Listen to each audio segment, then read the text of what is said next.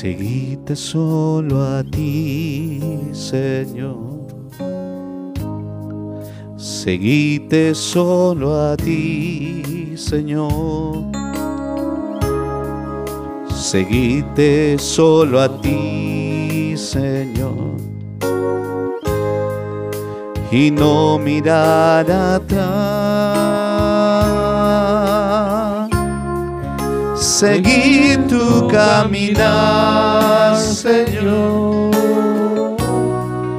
Seguir sin desmayar, Señor.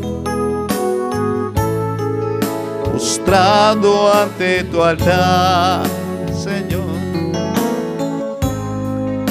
Y no mirar atrás. Seguir tu caminar, Señor seguir sin desmayar, Señor. Postrado ante tu altar, Señor. Y no mirar.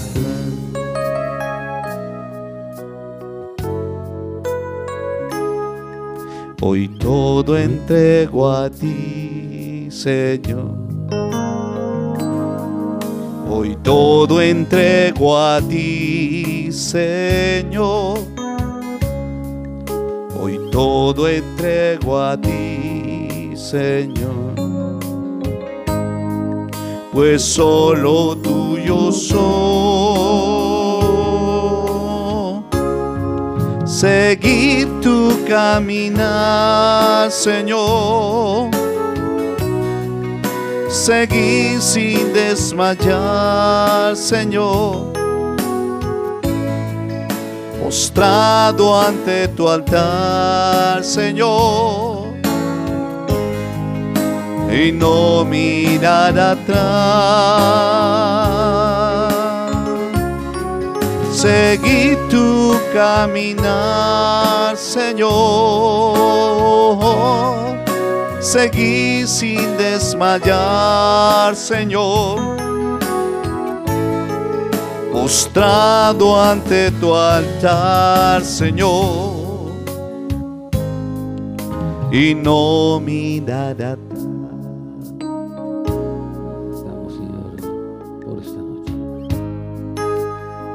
noche te amo la autoridad Espíritu Santo y a ti, Jesús que vengas a destapar nuestros oídos. Ven Espíritu Santo. Que vengas a quitar la costra de nuestros ojos.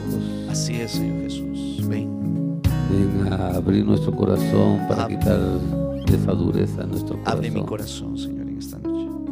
Mi mente. Toca nuestro entendimiento, Señor, para poder recibir y tener ese discernimiento, esa sabiduría. Espíritu de amor para poder decir Abba Padre esta noche y ponernos llenar de gozo y de ilusión para conocerte, amarte y bendecirte más. Ayúdanos en ese sentido, Padre, en el nombre de Jesús. Y sánanos en las áreas débiles de nuestras vidas. Gracias,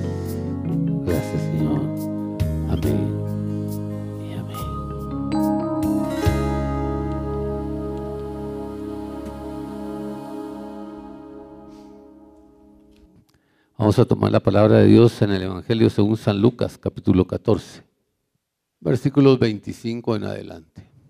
Vamos ahí, palabra de Dios. Hay dos cosas importantes. Esto se llama el precio del discipulado. ¿Y por qué se llama el precio del discipulado? Porque es el costo y el sacrificio que cada uno de nosotros tiene que hacer verdaderamente para ponerse en el camino del Señor y entonces ser discípulo de Dios. Y esto nos lleva a un reto. Y nos lleva a un reto porque nos habla de dos cosas importantes. Dice que mucha gente seguía a quién? A Jesús. Pero ¿cuántos discípulos tenía dentro de toda esa gente? Solo doce. Y entonces cuando hay mucha gente siguiendo a Jesús, ¿cuál es el propósito de seguirlo, de estar ahí y de buscarlo si de verdad no quiero hacerme discípulo? No.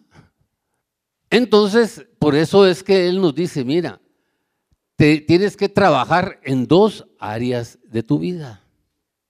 Porque cuando trabajes en esas dos áreas de tu vida, tú vas a entender por qué hay prioridades y hay cosas secundarias. Y nos habla de dos funciones importantes. Ahí en el versículo 26 dice, si alguno viene a mí y no sacrifica el amor, sacrificar el amor. Y lo otro dice, y no puede,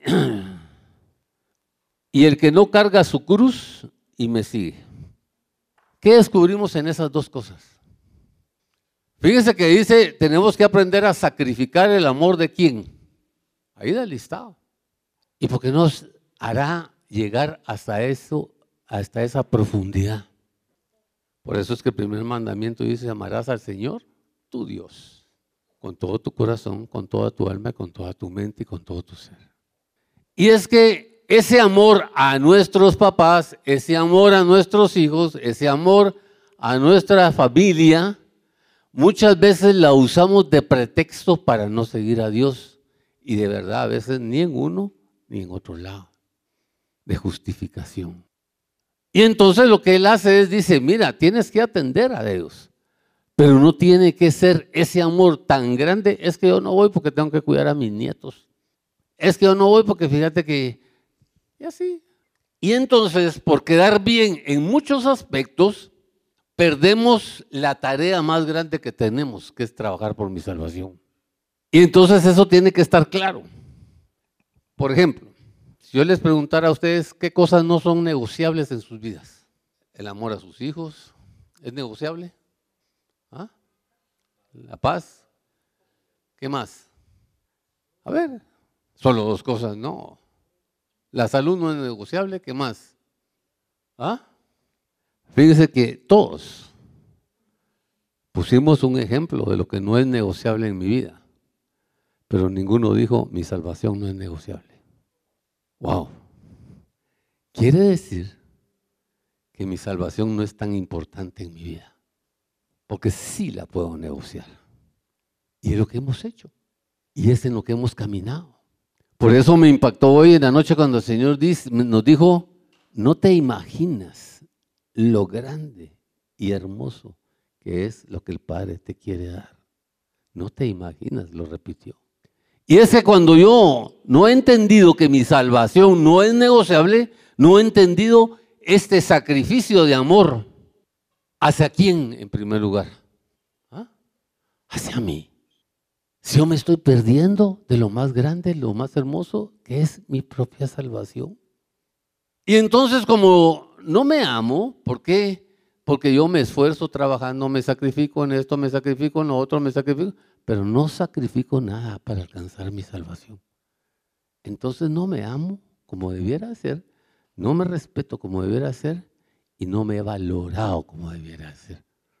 Y por eso el Señor nos llama a eso a que entendamos esa parte fundamental en mi vida que no importa, sí, es tu papá, es tu esposo, pero primero está mi salvación. Mi salvación no es negociable, hermano. No es negociable. Y cuando yo tengo esto grabado en mi mente y grabado en mi corazón, muchos amores podrán venir, pero nada, vale más que de verdad estar en la presencia del Padre al final de mi vida. Por eso nos lleva tan, profundamente y nos hace esa comparación. Y es la misma comparación y es el mismo pedido que le hizo a Abraham en el libro de Génesis, en el capítulo entre 11 y 12, parte del 13. Y entonces nos dice el Señor que tenemos que aprender a vivir esa parte. Y cuando yo ya entiendo en mi, en mi, mente y en mi corazón esa parte de mi vida, entonces yo ya entiendo por qué tengo que hacer ese sacrificio. ¿Por qué razón? Porque si no lo hago así, en el momento que yo esté en la presencia de Dios, ¿qué va a pasar? Ay Señor, fíjate que lo que pasa es que yo por, por apreciar a Mirza, es que fíjate que ya no. Y por odio, iba por odio, pero ellos tendrán que venir a entregar cuentas de eso. Yo te estoy pidiendo cuentas de tus decisiones. Sí, pero es que si no iba, no iba hoy, sí. problema de ella. Yo te estoy pidiendo cuenta de lo tuyo. Por eso dice el Señor, las exclusiones de la vida, ¿qué es una exclusión? ¿Ah? Estar fuera. No te las hago yo, te las haces tú mismo. Porque de acuerdo a tus decisiones, de acuerdo a tus prioridades y de acuerdo al fundamento de tu vida, es que tú decides dónde quieres estar y dónde no quieres estar.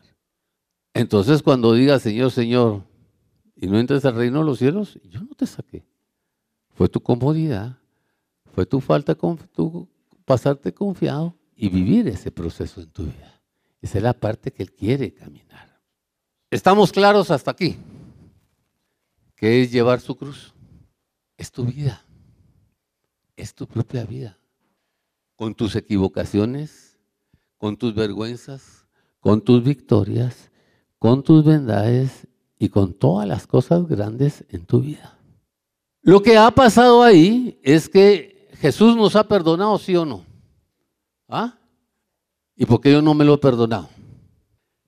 ¿Por qué es que yo no me lo he perdonado? Y es bien sencillo. En la cruz está Jesús clavado. Esto es en la cruz del Calvario. Pero en la cruz de mi vida, ¿cuántas veces he clavado a Jesús de verdad? Ha faltado Jesús clavado en tu propia vida, donde tú sientas que de verdad se clavó en ese pecado, en esa deshonra, en esa soledad, en ese propósito, en esa circunstancia negativa y te levantó de verdad en victoria y perdonado. Pero como nosotros solo lo hemos visto de aquí para afuera de esa posición, no sentimos y no nos otorgamos el perdón porque no hemos experimentado crucificar a Jesús dentro de mí. Entonces, mi cruz me cuesta mucho llevarla. ¿Por qué? Porque Jesús está de espectador nada más. Ese es el reto. Nosotros no podemos lavar nuestras vestiduras todos los días con la sangre del cordero si Jesús no se sacrifica como cordero en mi vida. Y es importante esa parte de Él en mi vida. Porque cuando yo lo hago cordero de mi vida, entonces Él al morir va a derramar ese perdón, va a derramar esa redención, va a derramar esa, ese levantarme y va a derramar y va a pagar ahí, de verdad, en serio, el acta con las cláusulas negativas y adversas en mi vida. Por eso es que hay expresiones como aquí, jalando la carreta, aquí mira más dos que thriller, ya, más o menos. Pero ¿por qué? Porque no hemos entendido que si Jesús ya se sacrificó en mi vida, mi vida tiene un precio especial que es la sangre preciosa de Cristo Jesús. Y que lo que Él quiere realmente es resucitarme, restaurarme y redimirme para que yo sea una mujer y hombre de victoria, con poder y autoridad, con sabiduría y entendimiento, con dirección y conducción, para tomar sabias decisiones. Por eso es que nos decía en la, en la oración, sensatez y prudencia. Sensatez y prudencia. Y entonces nos lleva a esa reflexión, nos lleva a esa meditación para que nosotros no nos sintamos excluidos nunca del perdón de Él. No nos sintamos jamás excluidos, aunque sea lo que sea, de la victoria de Él. Por eso que dice Isaías 1, 17, 18, ¿qué no tiene? 1, 17, por ahí que dice. Seguí, seguí. Dice, vale, a ver, Karen. El Señor te dice, ven, vamos a discutir tu vida. Vamos a discutir tu vida. No importa qué color haya sido tu pecado, no importa cuál haya sido la circunstancia, no importa cuál haya sido la situación, yo te la quiero perdonar. Yo te la quiero perdonar. Pero necesito que tú te perdones también. Necesito que tú decidas de verdad darte libertad y perdón en la vida.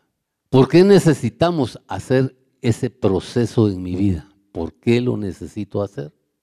Porque cuando yo me doy el perdón, y me doy la libertad, entonces encuentro la verdad. Pero si yo no me doy la libertad, no puedo encontrar la verdad que me quiere otorgar el Espíritu de Dios y entonces siempre voy a caminar con atadura, con negligencia, con duda y con incredulidad del pasado y del perdón de Dios y de la obra de Dios en mi vida.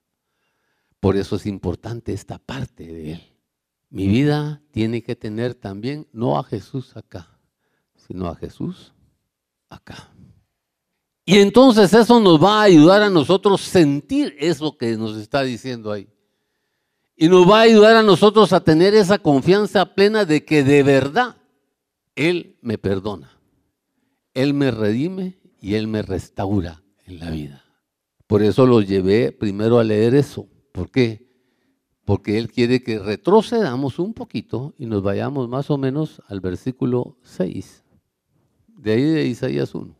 Palabra de Dios. Señor, ¿te das cuenta todo lo interno que tienes ahí? ¿Ah? ¿Te das cuenta que no has querido sanarte verdaderamente en la vida y no has querido curarte verdaderamente en la vida?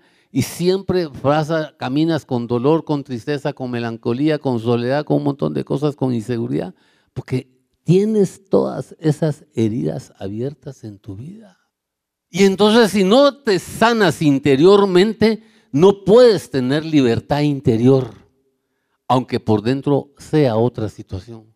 Por eso, Señor, cuando te, te da un consejo y tú lo cumples y ves que tiene resultados, les puedes decir, Señor, sí. Un ejemplo sencillo. Minor hace ocho días me dijo, mira, toma el té de higo. Tomé el té de higo y le mandé la foto donde me había curado. Amén. Gracias. Esa es la parte que tenemos que aprender a manejar en nuestra vida. Entender que todas las heridas pueden ser sanadas sí y solo si llevo de verdad a crucificar a Cristo dentro de mí. Y entonces, dice Señor, la carga se hará mucho más ligera. ¿Por qué? Porque yo, tu Dios, estoy cargando y liberando lo que tú no puedes cargar y manejar en tu vida. ¿Ah? ¿Cómo nos hace sentir esto? una esperanza linda.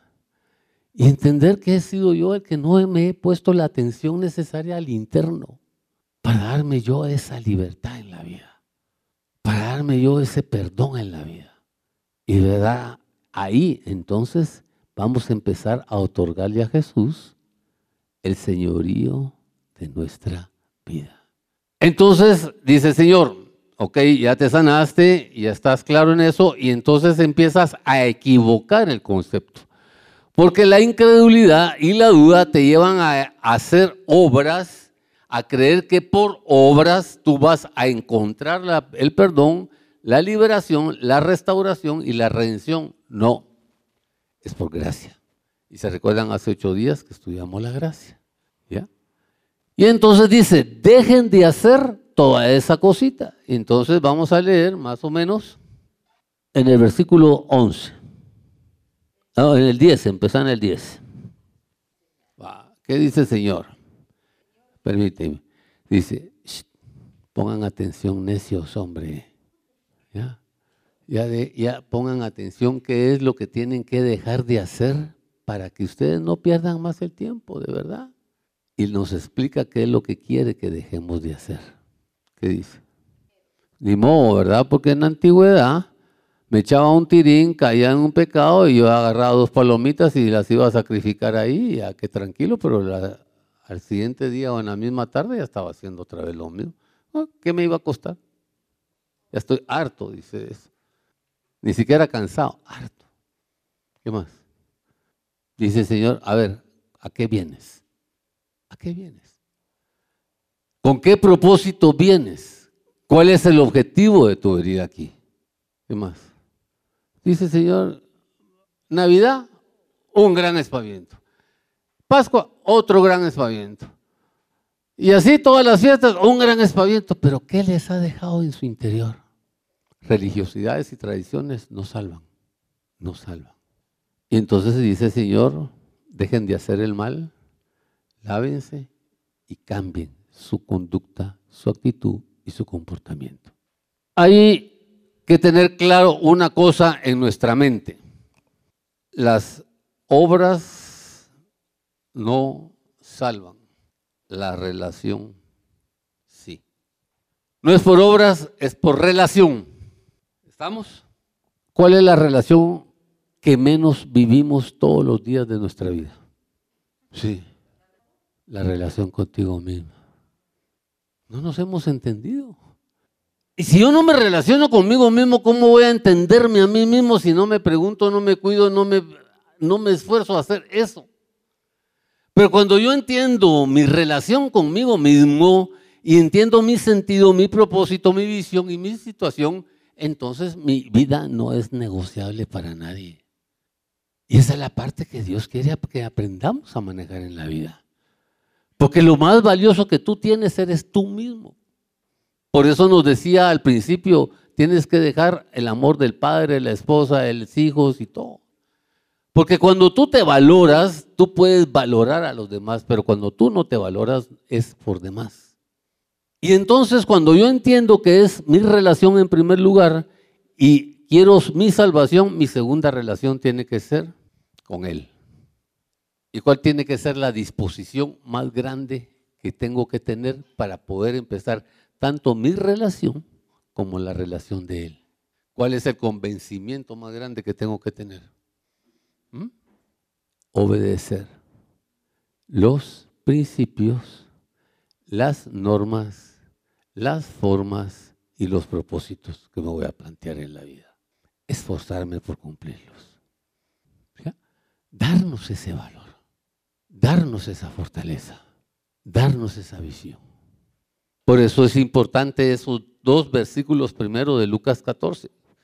Porque cuando nosotros ya entendemos ese proceso, entonces nos vamos a ir a ver las dos parábolas que él da en el mismo Evangelio.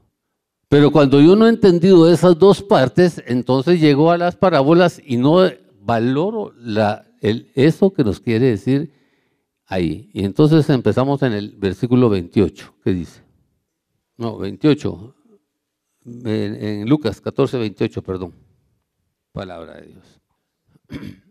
Dice la palabra de Dios, por ejemplo, yo llego donde Maynor, le digo, Maynor, mira, te voy a bajar mi camioneta. ¿Qué es lo primero que me mandas? Presupuesto. Y me decís, ¿lo aprobás o no lo aprobás? ¿Por qué esa pregunta? Para ver si tengo la capacidad de pago o no tengo la capacidad de pago. Quiere decir que en la vida nos hemos sobrevalorado, hemos hecho más gastos que inversión. No hemos medido. Eso es nuestra vida.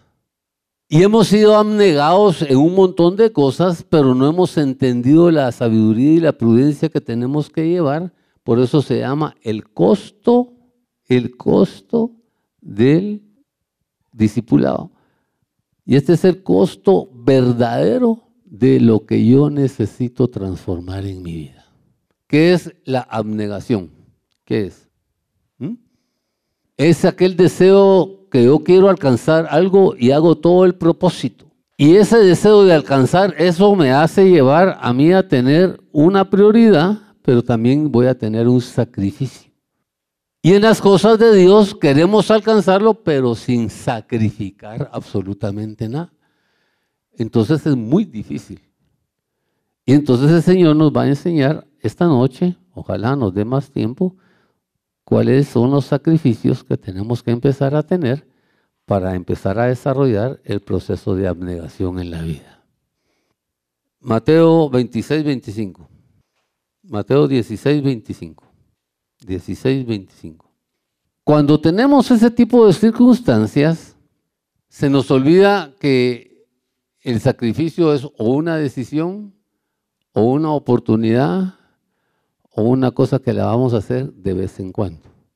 No, el sacrificio es un deber en la vida, es una obligación en la vida. ¿Por qué razón es un deber? Porque si yo no sé sacrificarme para mí mismo, ¿cómo puedo testificar y hacer que otro se sacrifique en cosas que yo jamás he hecho en la vida? No puedo, imposible. Entonces, lo que tengo que tener claro es de verdad qué prioridad tengo, qué quiero sacrificar, hasta dónde estoy dispuesto y de qué estoy convencido de sacrificar. Porque cuando iniciemos el camino e iniciemos las decisiones, el no acá se lo vamos a decir a Él, no a nosotros, a Él. Y esa parte ya de decirle a no a Él aquí ya es más difícil que cuando le dijimos a Él no aquí. Por eso es importante hacer esa revisión antes de arrancar. Porque cuando Dios te pida algo que te ha costado y que es tu orgullo y que de eso te van a glorias, pero que no te edifica, va a ser una disputa muy grande con el Señor. Y ese es un reto. Y ese es un reto. Por eso es que habla ahí, dice, el que, el que porque el que quiera salvar su vida, la perderá. Hay placeres que cuando no los quitamos nos traen sufrimiento y aflicción. Y cuando los dejamos, nos dejan un gran vacío. Y estamos, ¿será que valió la pena ese sacrificio? ¿Será que valió la pena ese esfuerzo? ¿Por qué estamos viendo siempre para atrás? ¿Qué es lo que nos ha faltado? Descubrir el bien de Jesús. Porque dice la palabra de Dios que todo en lo que intervenga Dios en tu vida y todo lo que tú sacrifiques por Él en tu vida, todo será para tu bien y edificación.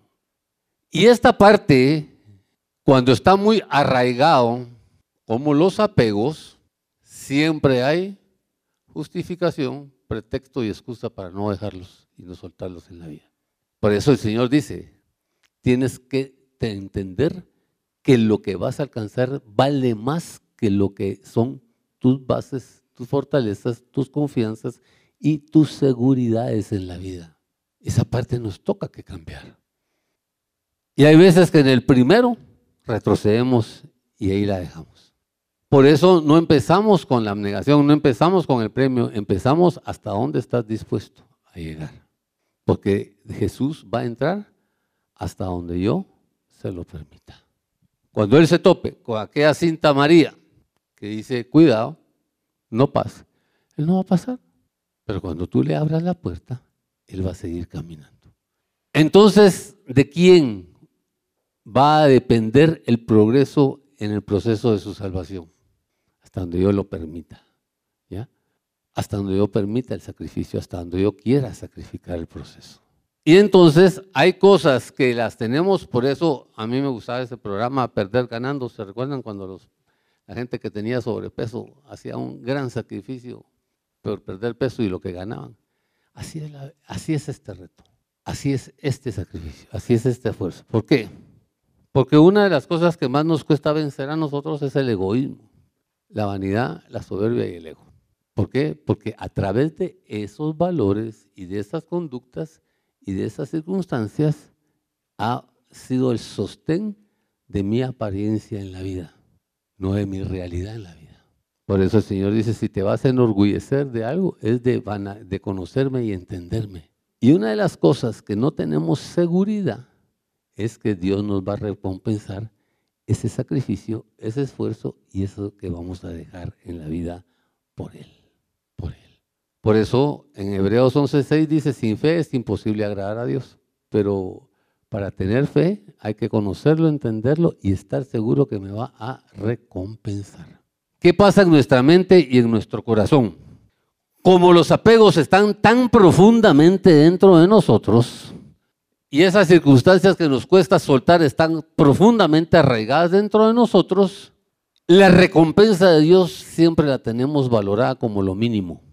Y entonces decimos, qué gran sacrificio el que hice para esto para esto. Solo vimos un resultado, pero no vimos las consecuencias del resultado, ni los beneficios del resultado, ni la reacción del resultado. Y esa es otra visión que tenemos que aprender. Cuando no entiendas la recompensa de Dios, párate y dile a Dios, necesito ver el bien. Y te quedas parado. Y que el Señor te enseñe el bien por el cual obró de esa forma en tu vida. Por eso el Señor nos dice, lo más difícil no es lo material, no es lo espiritual, es lo material.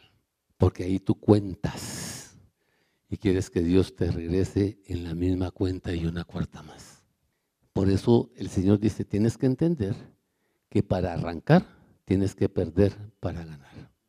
¿Cuál es la ganancia? ¿Cuál sería la pérdida más grande que yo pudiera tener en una decisión de esa naturaleza? Correcto. Cuando mi salvación no es negociable, todas las cosas son para bien en ese sentido. Pero cuando mi salvación sí es negociable, cualquier cosa es para vanagloria. Y esa es la parte que tenemos que aprender a manejar en el principio del sacrificio. Entender que en todas las cosas que obra Dios, todas son para bien y edificación. Bien, otro truquito que nos ayuda. Cuando nosotros empezamos a caminar y hacemos una duda y confiamos en otra persona, ¿verdad, Bárbara? Que yo te pedí favor y tú no me lo hiciste, ¿verdad? Es que fíjate, sí, ya sabía. Siempre creemos que somos merecedores de todo y no somos capaces de tolerar, perdonar, aceptar el proceso de la equivocación de la otra persona. Se nos olvida que estamos relacionándonos con humanos no con dioses. Y ese es un reto personal. ¿Por qué razón? Porque nos gusta que nos traten de una manera, pero somos muy duros para juzgar en la otra posición. Entonces el Señor dice, tienes que aprender a ser tolerante, sensato, maduro y misericordioso en el proceso de la vida. ¿Con quién? Contigo mismo. Tienes que darte la oportunidad de equivocarte en la vida. De equivocarte en la vida. ¿Por qué? Porque el que no se equivoca y no enmienda nunca va a llegar a ser sabio. Solo los sabios son aquellos que han aprendido a enmendar de las derrotas, de las circunstancias y de las equivocaciones de la vida. No puede ser sabio. Porque errar es de humanos y enmendar es de sabios. Pero si yo no me doy la oportunidad de equivocarme y que otro se equivoque, ¿cómo podemos adquirir sabiduría? Jamás. Primer gran paso del sacrificio, Estamos claros en eso, ¿verdad? Claro. Porque cuando tú te, te estás poniendo en ti mismo, ¿ya? Estás poniendo tus capacidades, pero no querés componer en, en, la, en la balanza tus errores. Pero cuando descubrís que eres débil, que necesitas ayuda, que si no Él está contigo, no te puede sacar y no te puede ayudar a levantarte, entonces te olvidas de lo que tú eras en un inicio de tu vanidad, de tu soberbia, de tu ego, de todas esas cosas, de tu autosuficiencia, y empiezas a entender que eres y que necesitas a Dios en tu vida. Por eso tienes que aprender a abandonarte. Por eso el Señor dice, descarga todas tus preocupaciones en mí, que yo te haré descansar. Esa parte de ser abnegados para alcanzar o dejar algo en la vida. Mateo 19, 21. ¿Qué descubrimos ahí? Ese joven rico ya había llegado a decirle a Jesús así con aquella su ego, con esa soberbia, le había ah, sí, todo eso ya lo he hecho. Ah, eh, eh. Bueno, entonces tu ego es tan grande, ¿verdad? Por eso me encanta lo de Naumba. De ahí donde tú estás, ahí te voy a bajar. Bueno, ¿quieres ser perfecto? Cambiemos de tesoros, pues. cambiemos de valores. Ya no se volvió a oír del, del joven rico en la Biblia. ¿Por qué él se fue? ¿Por qué le dolió tanto eso que le dijo Jesús? Vamos a ver, un poco de finanzas. ¿Qué es invertir? Estás invirtiendo en tierra, en casa, en red. Vas a tener un rédito de tu inversión. Cuando él hizo el balance entre lo que había invertido en el cielo y lo que tenía invertido en la tierra, era cero contra todo. Por eso el Señor nos dice, si vas a invertir, tienes que aprender a invertir en las cosas del cielo. Todo lo demás aquí se queda. A mí me asombra cuando estudio ese tema porque dice, tú te esfuerzas, tú trabajas y lo va a disfrutar otro que no es ni tu familia. Bendito yerno, bendito nuera. ¿Ah? ¿Eh? Sí, hasta eh, eh, después tienen otro marido, otro, otra mujer y ellos van a disfrutar de esas cosas. Entonces dice, disfruta y valora lo que tienes para que aprendas a entender que eso solo es un medio, pero no es un fin en tu vida. Y entonces el afán, la abnegación, el propósito es tener, tener, tener más, pero no donde debemos tener. Por eso el Señor dice, trabajen en trabajos que sean fructuosos. A mí me encanta esta parte, porque cuando invertimos el Señor nos pide que invertamos en las cosas de Él. ¿Cuántos invertimos en las cosas de Dios? No digamos tiempo, económicamente, de verdad, porque no creemos en las promesas. Malaquías 3.9. Malaquías 3.9. Es el último libro del, Antiguo Testamento. 3.9. ¿Qué dice? Empezarlo a leer. Dice el Señor, ¿seguí? dice el Señor, si tienen alguna duda de diezmar, pónganme a prueba en eso. ¿Sí? Porque no nos hemos atrevido a poner a prueba a Jesús en eso. El egoísmo cuesta, porque no creemos esa promesa. Cuando la gente viene con problemas económicos, es la primera prueba que hacemos, siempre. Porque si no crees en la provisión de Dios, no vas a creerle nada a Dios. Yo les he compartido a ustedes acá la experiencia de ese, de ese cheque. Yo cuando tuve la quiebra económica recibí un cheque de 45 mil quetzales y le dije al Señor, Señor, me toca darte 4.500 quetzales y solo de la deuda tengo que pagar 28 mil. Más casa, libros, comida, luz, agua. Y él me dijo, tú sabes en quién pones tu confianza.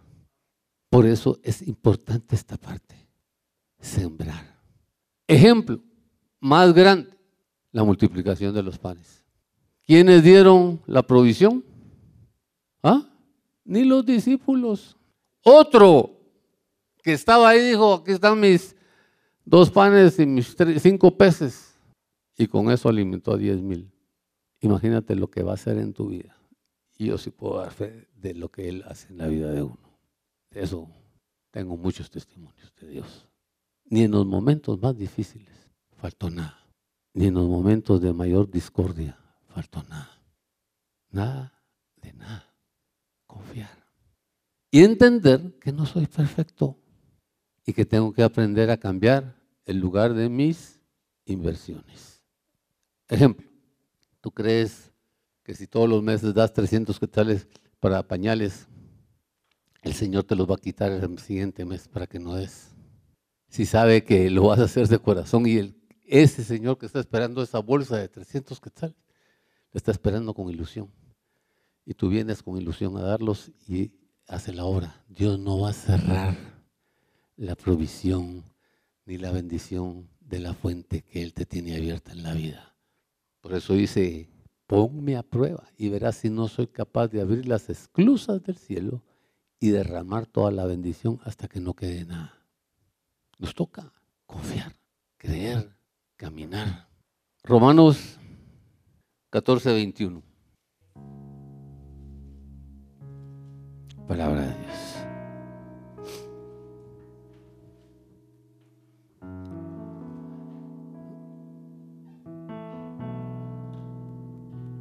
Hay momentos en la vida que equivocamos el uso de la bendición, el mal uso de la bendición. Dios antes de prosperarte te va a educar para que no sigas siendo hijo de papi o de mami y no desperdicies la bendición que Él te va a otorgar. Pero no se vale venir y hacer sentir mal al hermano.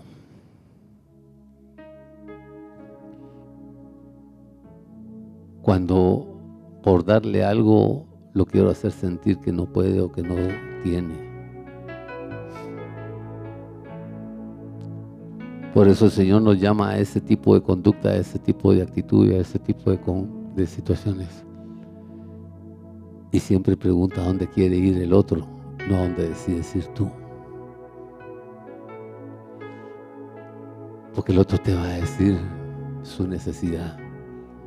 Y tú te vas a sentir y sentar con felicidad ahí.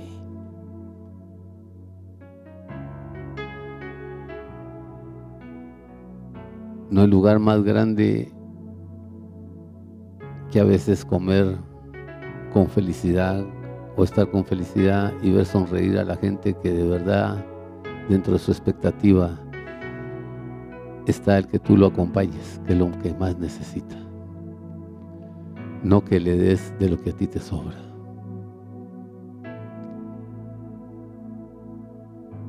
Y a los dos nos falta afecto a veces.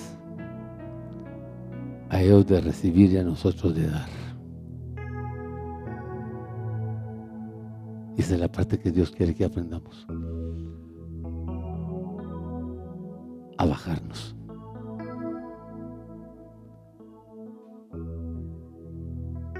bajarnos en los momentos de los necesitados.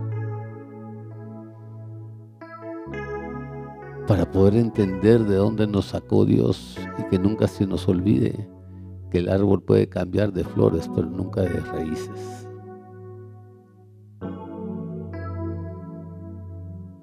No olvides tus raíces. Porque cuando olvidas tus raíces, Dios te hace recordarlas muy rápidamente. Por eso dice Señor, que tu soberbia, que tu conducta, que tu vanidad, que tu egoísmo, que tu altanería no sea motivo de tropiezo a nadie más. Sino siempre date con la mansedumbre, el amor y tratando de agradar al otro en lo más grande que puedas hacerlo en tu vida. ¿Por qué? Porque cuando das con amor, el Señor te llena con amor. Pero cuando das con soberbia y vanidad, el Señor te quita lo que tienes para que aprendas a manejarlo, entregarlo y darlo en la vida. Recuerda, eres administrador, no dueño de las cosas. Administrador, no dueño de las cosas. Y cuando Dios te bendice, pasa esa bendición a los demás. Pásala. Porque si se queda ahí en tu fuente se puede podrir se puede corromper. Pero cuando haces feliz a mucha gente, la gloria y la inversión de Dios siempre te va a decir, vamos adelante, hijo mío, en el servicio, en el amor y la voluntad.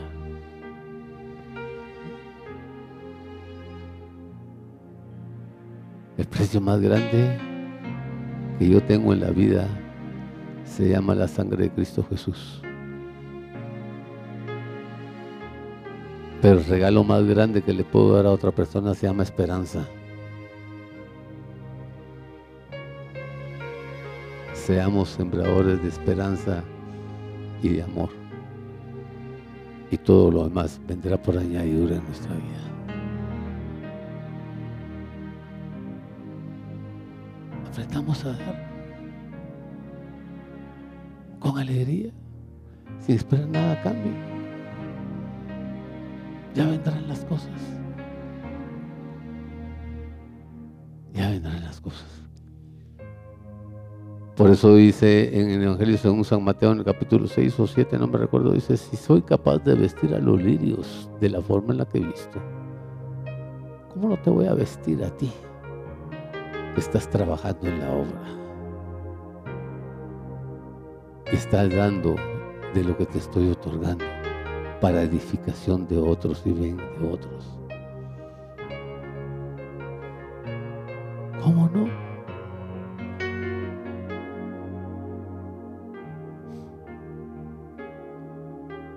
Cuando se meta la mano a la bolsa los domingos, no busque el billete más pequeño, busque el billete más grande.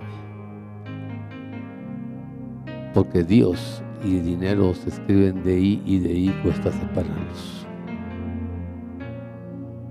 Pero cuando tú entiendes que el dinero es un medio y no lo es todo, vas a entender la grandeza de la recompensa de Dios en tu vida.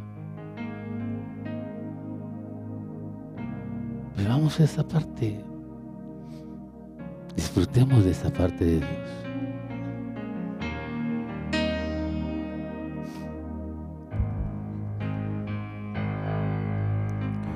¿Qué te puedo dar que no me hayas dado tú? ¿Qué te puedo decir que no me hayas dicho tú? ¿Qué puedo hacer por mí? Si yo no puedo hacer nada, si yo no puedo hacer nada, si no es por ti, Señor. Todo lo que sé, todo lo que soy, todo lo que tengo es tuyo. Todo lo que sé todo lo que soy, todo lo que tengo es tuyo.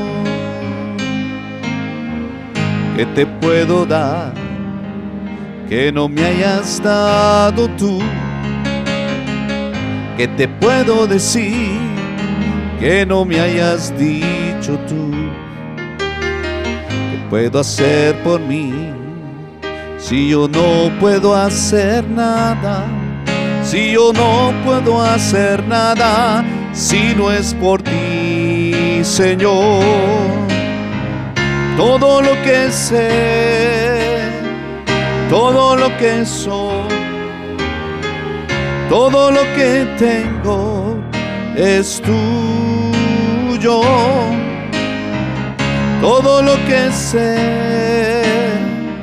todo lo que soy, todo lo que tengo es tuyo. Dice el Señor, la generosidad tiene que ser una parte fundamental de nuestra vida. José había atravesado el otro lado del Jordán y le tocaba que entregar todo y quedarse sin nada. Llegó el Señor y le dijo, le tocó la espalda y le dijo, no tengas miedo a nada, porque yo te sostendré y reconfortaré todas las necesidades de tu vida en adelante. Por haber creído en lo que te dije y en lo que te pedí.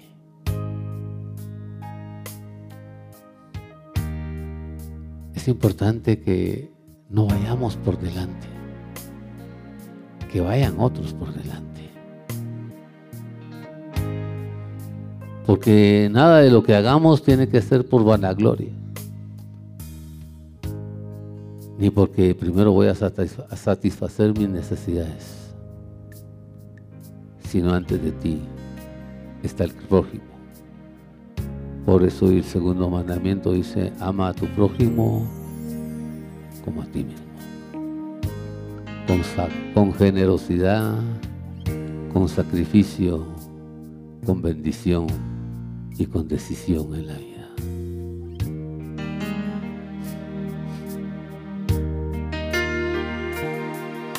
Amar es entregarse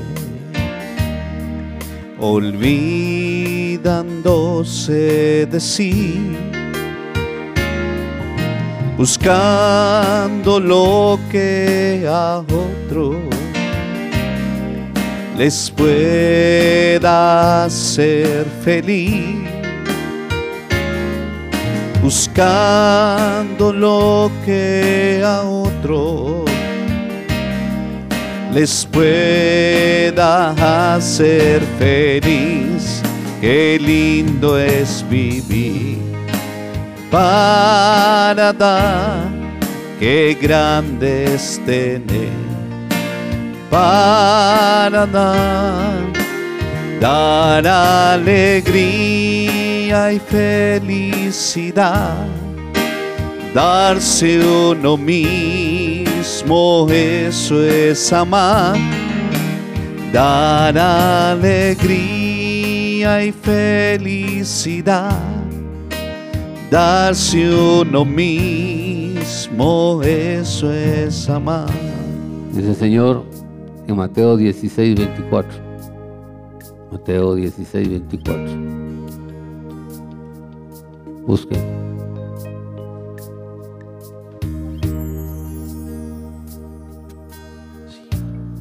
Si alguien quiere ser mi discípulo, tiene que negarse a sí mismo, tomar su cruz y seguirme. Porque el que quiera salvar su vida la perderá, pero el que pierda su vida por mi causa la encontrará. ¿De qué le sirve ganar el mundo entero si se pierde su vida? ¿O qué se puede dar a cambio de la vida? porque el Hijo de Dios Jesús vendrá en victoria y en gloria contigo. De.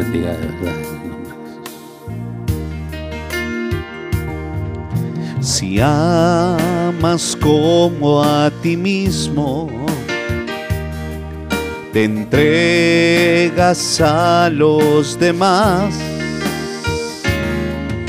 verás que no hay egoísmo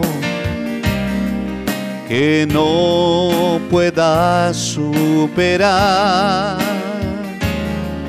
Verás que no hay egoísmo que no pueda superar. Qué lindo es vivir para amar, qué grande es tener para dar, dar alegría y felicidad, darse uno mismo, eso es amar, dar alegría.